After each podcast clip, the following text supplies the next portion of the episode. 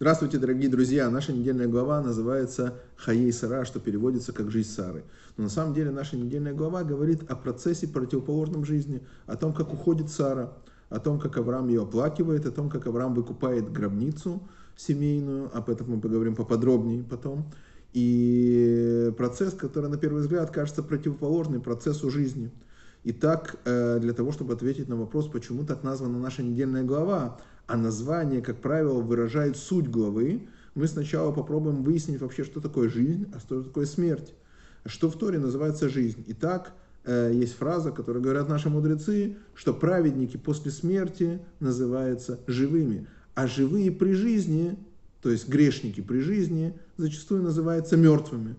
То есть что же такая жизнь, что же такое смерть? Это два э, понятия, которые мы сейчас постараемся разобрать. И так объясняет Тора, что жизнь – это вещь, которая постоянная, то есть вещь, которая не имеет конца. Что мы знаем, что не имеет конца? Всевышний.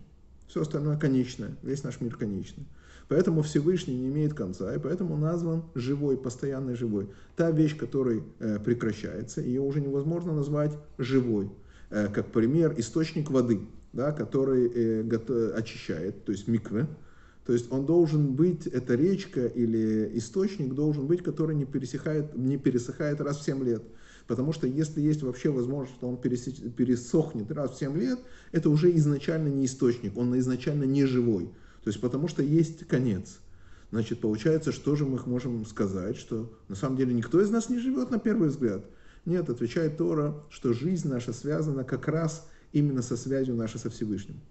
Тот момент, когда мы выполняем заповеди, тот момент, когда мы что-то делаем, связанное со Всевышним, мы прилепляем себя к источнику вечной жизни, и это по-настоящему называется жизнь. То есть жизнь, то, что отвечает Тора, это как раз связь со Всевышним. Если мы прилипнем к источнику жизни, то и сами мы будем живые. Именно поэтому мы знаем, что с приходом Машеха наши тела опять воскреснут.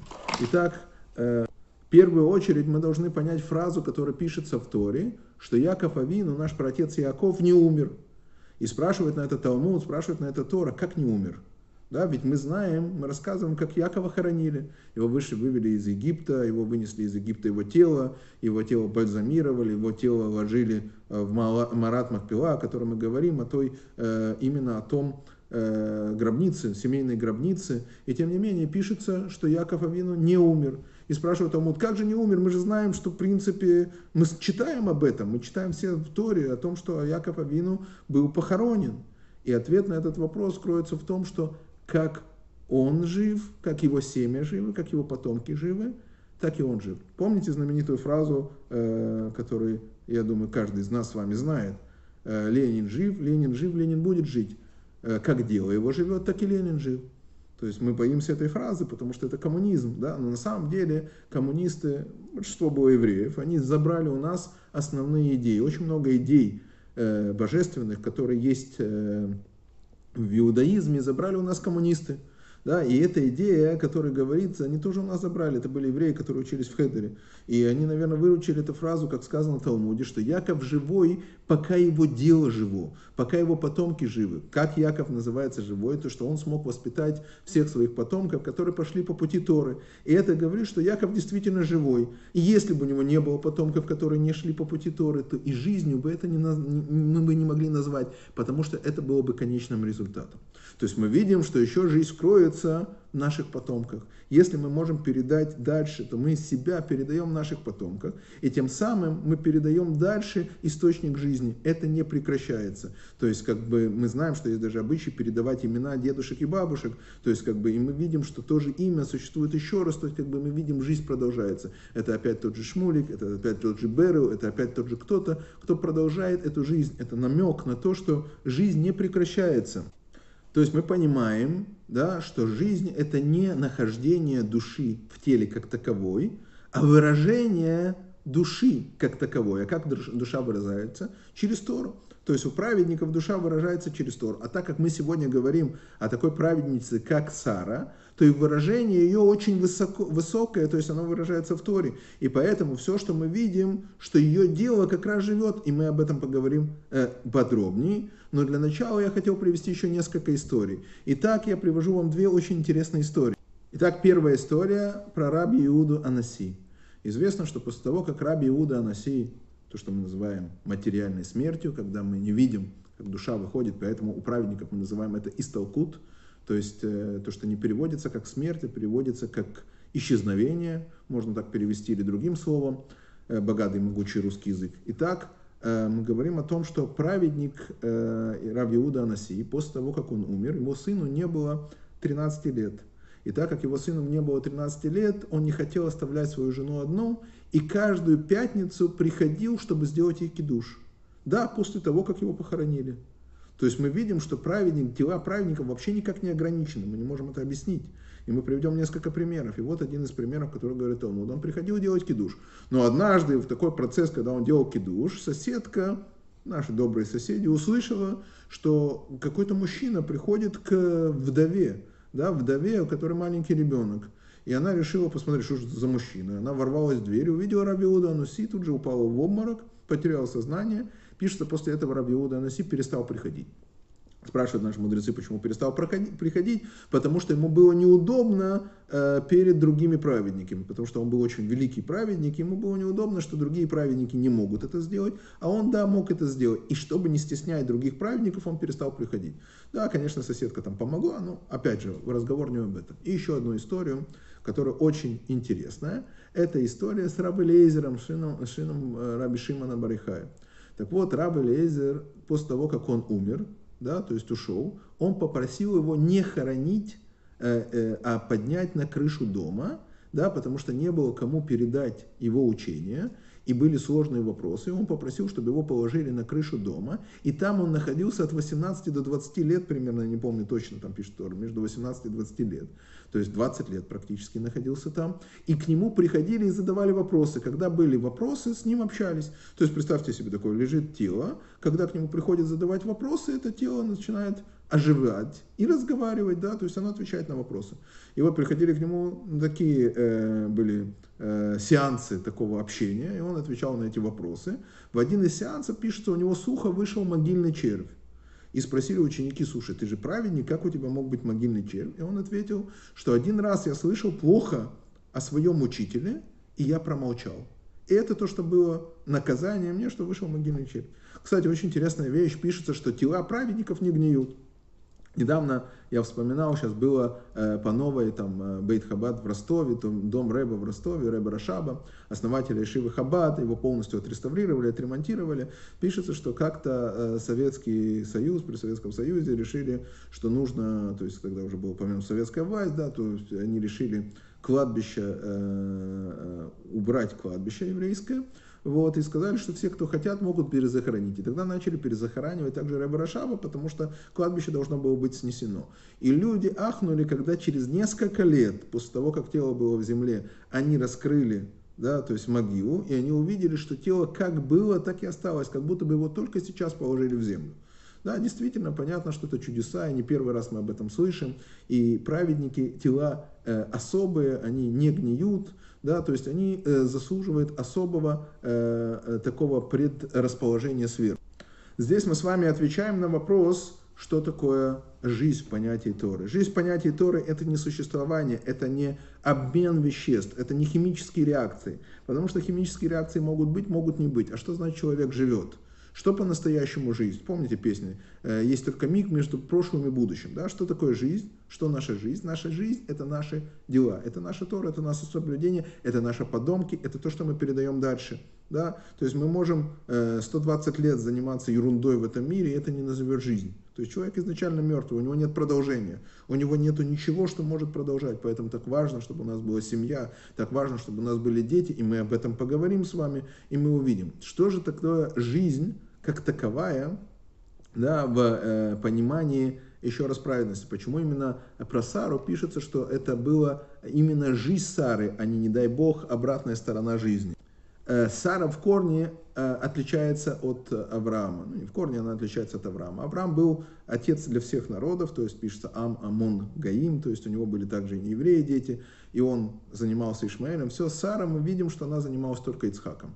Она знала, что Ицхак – это будущее еврейского народа, именно в нем будет еврейский народ, именно в нем Сара полностью себя всего сосредоточила, и, и при жизни Авраам с ней э, не то что спорил, он как бы, может, был не согласен, но он выполнял, потому что Всевышний говорил, что так нужно поступать, и Авраам принимал, зная, что Сара, она стоит на более высоком уровне святости, он принимал мнение Сары. И так мы видим, что большую часть жизни Сара отдает Ицхаку. Да, именно Ицхак, в Ицхаке должно быть провести семя. И после ухода Сары, первым делом, чем занимается Авраам практически, он занимается женитьбой Ицхака. То есть он занимается именно Ицхаком. Да, также второе вещь, мы видим, что он э, э, сосредотачивается тоже на Ицхаке. Да, то есть он посылает своего слугу Элейзера, к Ицхаку, да, чтобы он, э, он посылает найти жену для Ицхака. Это отдельная тема, мы еще об этом поговорим, но он посылает, э, чтобы найти жену. То есть он занимается именно своим сыном Ицхаком, который является продолжением еврейского народа. Он принимает сторону Сары, то есть он продолжает дело Сары. В первую очередь, после ее ухода, он понимает ее правоту, и тут мы видим, что он продолжает ее дело, он называет Элейзер. Ему недостаточно, чтобы Элейзер, да, который был его слугой и понимал то, что он хочет, да, дал именно своего, свою дочку, потому что у самого Элейзера была дочка, он мечтал отдать ее за Авраама, но он говорит, ты не подходишь, должна быть особая душа, потому что мой сын отделяется от всех, то есть мой сын другой. То есть ты и мой сын – это разные две большие разницы, как говорится. То есть мой сын – это одно, твоя дочь – это другое. Все, он еврейский народ, он прародитель еврейского народа, у него особое будущее, у него особая связь, у него особое отношение. То есть и, и Авраам это принимает, и он говорит это Элейзеру, он говорит, нет, твой сын, твоя дочка не подходит для моего сына, потому что она, мой сын особый. И последняя вещь, которую мы видим, мы знаем, что сам Ицхак возвращает Агар, которая была первая жена Авраама, не жена, а наорница Авраама, он возвращает наорницу Авраама, чтобы она опять с ним жила. Она рожает ему шесть детей, да, и Мидраш рассказывает, что Авраам отсылает всех этих детей на Дальний Восток, да, и дает им э, азы э, колдовства, азы всех знаний, то есть знания науки, знаний, тогда науки, знаний, тех знаний, которые, может, мы сейчас бы назвали шаманством или еще чем-то, но это другая история, да, он направляет их на Дальний Восток, и там остаются его шесть э, потомков, да, которые он отправляет, потому что говорит, они это другое, Ицхак это основное. То есть и мы видим, что именно действия, которые Сара начала, оно и продолжает. И мы говорим о годах жизни, что они были полные годы жизни Сары и так далее, и так далее, что она все, все, все. То есть мы видим, что ее жизнь, ее идея и ее дело как раз продолжается в нашей недельной главе, что все ее дело, оно цветет, и Авраам принимает полностью ее сторону, сосредотачивается полностью на Ицхаке, и именно Ицхак для него сейчас основное движение вперед. И это ответ Э, на то, что именно наша недельная глава называется «Жизнь Сары». Но теперь я хотел перейти к особому вопросу. Какой особый вопрос, который мы задаем? Почему Авраам в нашей недельной главе рассказывается, уделяет такое место телу, если мы сказали, что жизнь человека это не тело, что тело является только оболочкой, через которую проявляется Э, разные функции, и мы служим Всевышнему, но почему к телу есть такое особое отношение? Авраам, который узнает, да, что э, э, Маарата Махпала, то есть пещера праотцов Махпала, двойная, то, что переводится, что там были похоронены пара, то есть Адам и Хава. То есть он, проходя, почувствовал там особый запах Ганедана, рая, и он увидел, что там покоится Адам и Хава. Это отдельная история, которая рассказывается. И он уже решил тогда, что это будет семейная э, могила, семейный склеп, в котором будут похоронены именно евреи. То есть и здесь мы опять же подчеркиваем, Авраам опять же выделяет ту часть, что если до этого там были первые люди, то есть они были прародителями всех народов, то сейчас он сосредотачивается как раз на еврейском народе. Он делает именно этот э, участок именно для еврейского народа. Он хочет его выкупить. И для него это очень важно. И Авраам готов пойти до последнего торга да, для того, чтобы выкупить именно этот участок. И он обращается к сыновьям Хета, да, то есть э, он говорит, что э, дайте мне, пожалуйста, э, этот участок похоронить, так как я тут житель и все остальное. И Раши там приводит, что он начинает с ними торг на первый взгляд, да, то есть как бы, и он говорит, что я вообще имею право, если вы дадите, нет, продайте. То есть потом выходит глава там этой то есть хозяин этого, и Парон, и Парон начинает с ним говорить, он говорит, ой, ты такой большой человек, ты такой хороший, ты такой это вот, конечно, возьми участок, который ты хочешь, бесплатно, да, он говорит, возьми его бесплатно, но он бесплатно повторяет несколько раз, да, что Авраам намекает и говорит, что вот я даю тебе бесплатно. Авраам не хочет бесплатно. Да, то есть он не просто не хочет бесплатно, он говорит, я выкуплю у тебя по полной стоимости этот участок. Почему ему важна полная стоимость? Потому что он не хочет дать заслугу э, Эйфрону, да, или еще кому-то, потому что он хочет за заповедь нужно платить. Так говорится в Зоре, что Тора и все, что идет со святости, не дается просто так. Хинам бесплатно обычно дается не Тора, а наоборот, именно другая сторона. Он не хочет получить что-то бесплатно, чтобы кто-то получил заслугу за это. Он хочет заслугу выкупить себе. Поэтому он платит за заслугу, он платит за заповедь. И он готов выплатить полностью махир мале, да, но здесь, как в том знаменитом, это вот, э, давай поделим по-братски, давай не по-братски, а давай по-честному. То есть это такой уже практический совет, когда кто-то говорит, ой, я тебе сделаю по своей цене, ой, что между нами, да, друзьями, давай мы по-дружески, то есть, ну, иди ко мне, да, то есть он говорит, я тебе сделаю скидку, я тебе сделаю дружбу, не надо. Надо договариваться, как говорится, на берегу. Что значит договариваться на берегу? Как правило, мы видим в торге, когда человек не называет тебе цену и говорит, я тебе сделаю хорошо, что такое, потом он говорит, да, заплати мне цену. Ну, что такое? Ну, говорит, что подумаешь, что такое 400 шекелей, да? Что такое 400? Что такое между нами, друзьями? По-дружески, не надо по-дружески. Дайте столько, сколько она стоит, дайте честную цену. Сколько он сказал? Он сказал 400 шекелей. Чтобы мы поняли, что такое 400 шекелей, давайте обратим внимание, что Авраам приходит в Шхем, и там покупает да, большой участок для своего огромнейших стадов, которых у него были большие, он был очень-очень богатый. Он покупает громаднейшие поля за 4 шекеля. То есть 4 шекеля, э, 4 кикара кесев, да, то есть он покупает за 4 кикара кесева, он покупает Э, целый э, участок огромнейший. То есть за 400 это в 100 раз больше. За 400 можно было купить всю землю Израиля. Также пишется, что представляется, что он как бы выкупил всю землю Израиля. Он выкупил весь Хеврон. Кстати, впоследствии еврейский народ несколько раз выкупал Хеврон. У арабов, у кого только у шейхов, и у всех выкупал Хеврон. И тем не менее они говорят, что это их земля. Но это отдельная тема. И он выкупает вечное владение. Что выкупает Хеврон? Он выкупает именно Малах, Маарата Махпила, там место, где мы можем э, э, семейную гробницу для еврейского народа, для наших праведников, который там будет похоронен потом Яков, будет похоронена его жена, одна из жен, будет похоронен Ицхак, его жена. То есть все наши родители похоронены как раз там, э, праотцы. Итак, кроме Рахеля, это отдельная история тоже, о которой мы говорим. Ну, послушайте, Авраам готов был потратить 400 Э, шекелей, да, 400 кикара кесов, да, он готов был потратить на то, чтобы похоронить тело. Неужели он не мог похоронить просто так? Почему такое отношение э, в еврейской э, истории к телу? Вообще вы знаете, что даже первосвященник, который идет на службу в храме, если он видит, не дай бог, что кто-то умер и некому его похоронить, он обязан заняться похоронами. Это называется хесед шелемет. То есть э, это истинное милосердие. Что значит истинное милосердие? Именно заняться похоронами близкого человека, и даже не близкого, постороннего человека, которого э, ты не знаешь, кто он и что он, но ты знаешь, что он еврей, который некому похоронить. И ты должен заниматься этим. И это считается одной из важнейших заповедей, что даже служба в храме отменяется. Что же есть в таком теле? Почему наше тело такое важное? Почему так важно, чтобы были похороны по всем обычаям еврейского народа? Я хотел рассказать, напомнить вам историю, очень интересная история, когда э, советские, э, российские войска вошли в Сирию, и э, Натаньяу обратился по, э, к Путину о том, чтобы президент Российской Федерации помог э, э, вытащить тела убитых солдат, которые так долго не могли вытащить, и он был восхищен, президент России. Почему? Что мог попросить Натаньяу? И Натаньяу просит у него то, что важно для нас, это тела наших солдат. Да, то есть, э, и мы знаем, насколько есть отношение э, к еврейскому телу, что оно святое, что для нас особое отношение идет у еврейского тела к телу, отношение очень э, э, э, такое благовейное.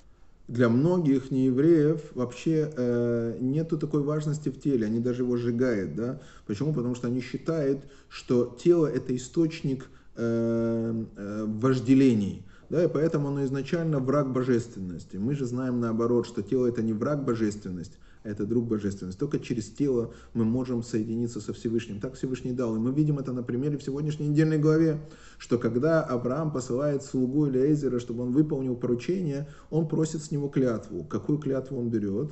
Он говорит, «Э, засунь мне руку тахат и рехи, то есть э, дотронься до моего обрезания Спрашивается, почему обрезание? Потому что нужно было соприкоснуться со святой вещью. А какая святая вещь, единственная, которая была у Авраама, которой было заповедано именно Всевышним? Это заповедь обрезания.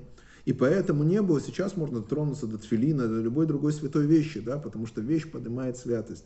То есть тело, в котором находилась душа, приобретает определенную святость, и поэтому оно само освещается из-за того, что в нем было проявление Всевышнего, в нем светил свет Всевышнего, и он остался, этот свет есть в нем, поэтому к телу есть особое отношение как человека живого, так и к человеку мертвого, не меньше, чем к человеку живому. Тело это посланник, который выполняет функцию для связи нас с Богом, выполняет посланничество Бога в этом мире. Он выполняет волю Бога, он как слуга. Поэтому телу нужна особая награда. И награда телу – это уважение к Богу. Богу, которому это тело служило когда оно было при жизни. Именно это особое уважение, потому что пишется по образу и подобию человек сотворен, не путайте с христианством, образы и подобия – это духовные сферы и духовные оболочки, которые есть в теле. И поэтому тело имеет особую важность даже после того, как душа с него выходит. И мы знаем, что с приходом Машеха мы обратно восстанем. И рассказывается, что почему тело должно быть предано земле, потому что это подобие тому, как семя, как какое-то семя ложит в землю, и оно прорастает. Что происходит с семечком, которое ложит в землю семенами? Оно миракевит, оно э, как бы поглощается землей, оно гниет в земле, на первый взгляд. И человек, который не понимает, он скажет, что вы испортили семена, они прогнили. Они не прогнили, они связались с землей, и они прорастают, они дают плоды. И также пишется, что с приходом Машеха из косточки луз, который есть у каждого еврея, у каждого человека, с этой косточки нарастет тело, и с этой косточки, когда придет Машех, тела опять воскреснут и поднимутся из мертвых. Именно здесь есть огромнейшая связь тела вместе с приходом Машеха и о том, что тело будет вознаграждено за то, что оно было источником, в котором проявлялся Бог. Это награда, особая награда телу, потому что оно осветилось, оно стало святое. И мы имеем дело со святым телом, и к святому телу надо относиться со соответствующей святости, что очень важно похоронить по всем обычаям, очень важно, чтобы тело было погребено и выполнило, э, и, и оно как бы проросло, то есть оно э, связывается с землей и потом прорастает. Мы уже говорили, что тела праведников вообще не гниют, потому что они настолько освещают, что они уже прорастают, как бы они уже являются особым светом, да, то есть оно уже готово, то есть оно, э, чем больше человек соблюдает заповеди, тем больше он связан со Всевышним, тем больше его тело не подвластно вообще процессу как, как, тому, как таковому гниению. Еще особая вещь – это в дате смерти праведника, что тот день, когда праведник уходит с этого мира – дата смерти даже считается выше, чем дата дня рождения. Почему? Потому что день рождения – это потенциал, который дает тебе Всевышний в этот день, то есть это возможность тебя выполнить. День ухода с этого мира – это потенциал, который уже выполнен. Выполнен или, не дай бог, не выполнен, но это тот потенциал, который был дан тебе, который ты мог осуществить. И само э, момент выхода тела из душ, души из тела и является тем э, э апогеей, то есть жизни человека. Теперь, что касается, поэтому Йорцит, мы отмечаем, каждый Йорцит есть определенный подъем и определенные дела, и все, и мы говорим о связи даже после смерти с телом, да, то есть душа даже после смерти как-то связана с телом, потому что это есть определенная связь. Праведники в день своей смерти достигают апогея, так как вся их жизнь это служение Всевышнего, да, то они выполняют полностью ту функцию, за которой они пришли в этот мир.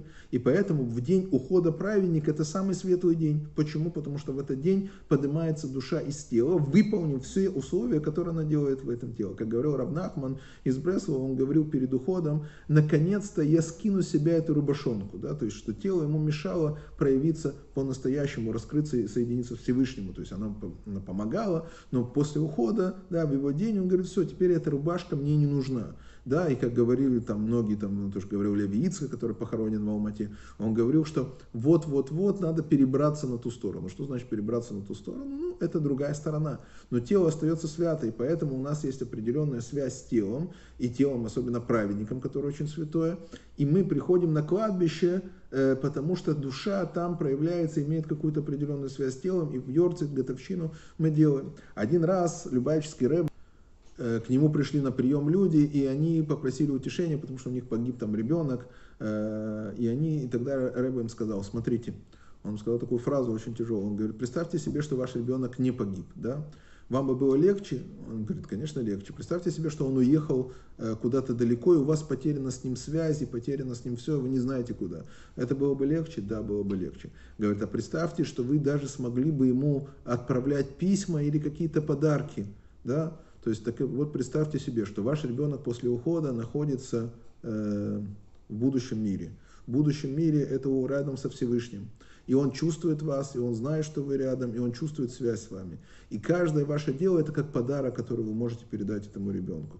Поэтому любое доброе дело, сделанное в заслугу наших родителей, это огромнейший подарок да, для них и подъем их души и ихнего тела даже, тела, которое уже погреблено что это в заслугу, когда мы делаем что-то в заслугу, там что-то там дарим, как построена наша синагога, в заслугу мамы Александра Антоновича, да, то есть в заслугу папы Александра Антоновича построена еще синагоги. Это все поднимает, даже после смерти мы продолжаем их дело, и они действительно по-настоящему живые. Поэтому давайте, чтобы мы по-настоящему жили, нам нужна эта жизнь, и эта жизнь во Всевышнем, э, и опять же, вы знаете, мы всех вас ждем, выполняя заповедь, присоединимся к вечному источнику жизни. До новых встреч!